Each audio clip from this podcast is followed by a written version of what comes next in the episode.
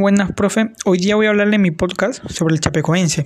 Era un modesto club brasileño que se fundó en 1973 y pertenece al municipio de Chapecó.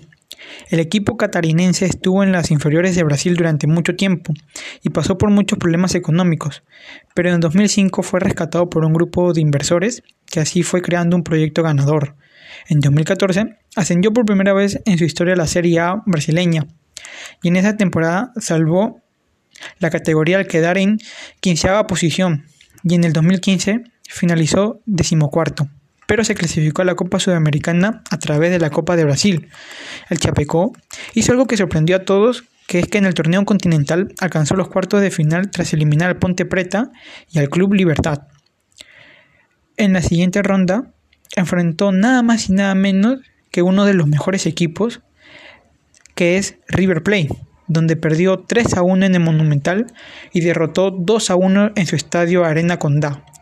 El equipo quiso seguir creciendo y en el 2016 contrató a Cayo Junior como director técnico y firmó al veterano Clever Santana para llevar el brasilete de capitán.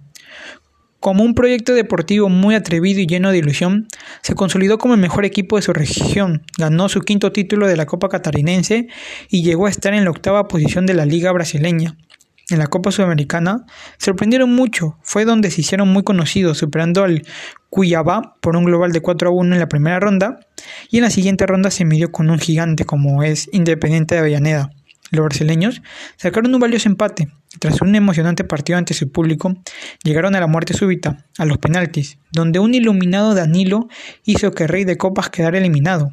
En cuarto de final, en Barranquilla, el Chapecó sufrió la ira del tiburón colombiano, y comenzó perdiendo 1 a 0 con un gol de Escalante.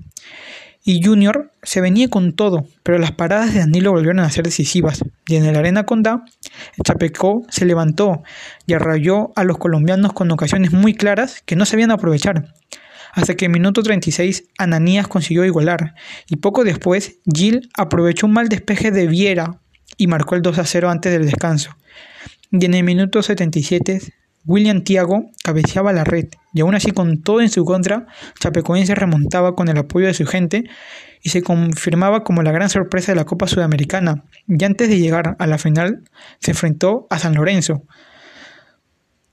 San Lorenzo se, era un equipo muy fuerte y golpeó primero a la media hora del partido. El Ciclón tenía chances para liquidar la serie, pero el Chapecoense esperó en su momento y Ananías marcaba un gol decisivo en campo visitante y el 24 de noviembre del 2016 se quedó grabado para el recuerdo del fútbol mundial un partido épico, que en el minuto 25 los brasileños marcaban un gol que fue anulado. En el segundo tiempo, San Lorenzo se volcó hacia el Chapecoense, pero Danilo salvó milagrosamente en la línea.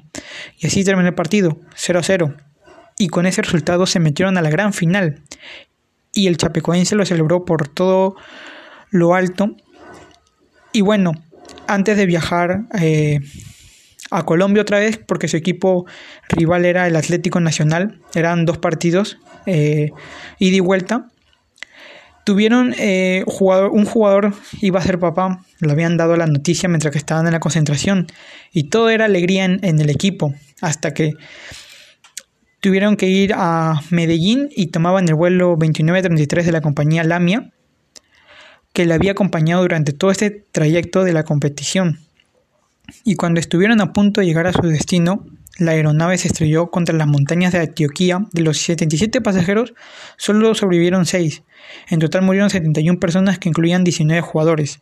La causa dice que fue que no tenían gasolina suficiente. Fue una tragedia que impactó al mundo entero y que acabó el sueño de un equipo modesto que había hecho historia. Tras el accidente, el mundo entero homenajeó al chapecoense y el resto de víctimas y Atlético Nacional pidió que la Copa Sudamericana fuera al equipo brasileño y así la Comebol reconoció campeón al Chapecoense y a Nacional eh, le, dieron, le otorgaron el premio Fair Play y tuvieron que hacer un equipo de nuevo hacia arriba, hacia abajo, el equipo chapecoense.